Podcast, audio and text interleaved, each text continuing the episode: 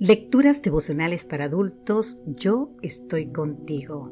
Cortesía del Departamento de Comunicaciones de la Iglesia Dentista del Séptimo Día Gascue en Santo Domingo, capital de la República Dominicana. En la voz de Sarat Arias. Hoy, 11 de enero, el justo volverá a levantarse. En el libro de Proverbios, capítulo 24, versículo 16 nos dice, aunque siete veces caiga el justo, volverá a levantarse. Casi siempre, el equipo económico del gobierno de un país está compuesto por gente muy preparada. Recuerdo muy bien la terrible crisis financiera que afectó a los Estados Unidos en una época específica. Los mejores economistas del mundo no pudieron asesorar adecuadamente al presidente George W. Bush ¿Acaso eran necios? Claro que no, eran hombres y mujeres formados en las mejores universidades del mundo. Simplemente hemos de reconocer que aún los personajes más brillantes se equivocan, porque finalmente no somos perfectos.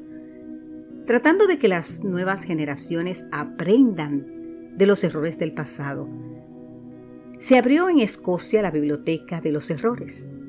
El eslogan de la biblioteca es Mundo mutatu errore singilatini, es decir, en español, cambiar el mundo un error a la vez. ¿Usted escuchó? Cambiar el mundo un error a la vez.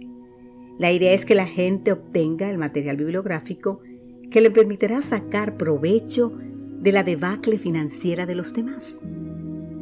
Cuando no se corrigen los errores del pasado, se abre la posibilidad a que nuestros yerros futuros sean mayores. ¿Usted escuchó?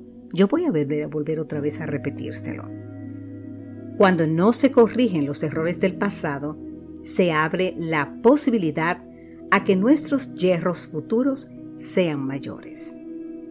Creo que la Biblia se le adelantó a la gente de Escocia, porque las escrituras son una biblioteca llena de episodios erráticos.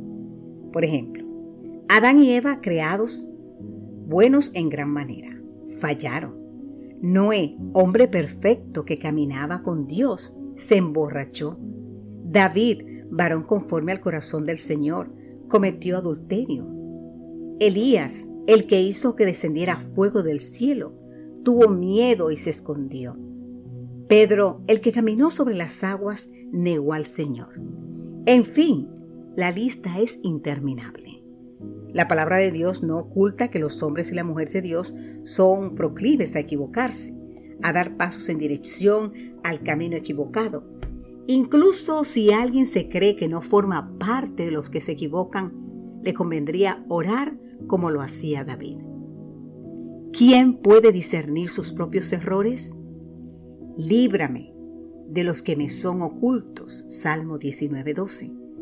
Los errores son los pecados cometidos por ignorancia, esas culpas y fracasos que no siempre solemos comprender. Por eso es que Juan dice en 1 de Juan 1:8, si decimos que no tenemos pecado, nos engañamos a nosotros mismos y la verdad no está en nosotros.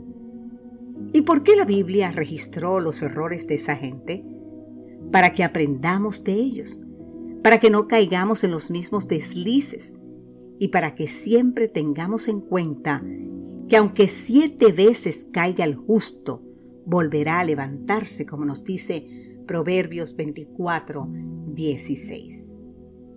Porque las escrituras no solo son una biblioteca de gente errática, sino también de gente restaurada. Que Dios hoy te bendiga en gran manera donde quiera que te encuentres. Amén.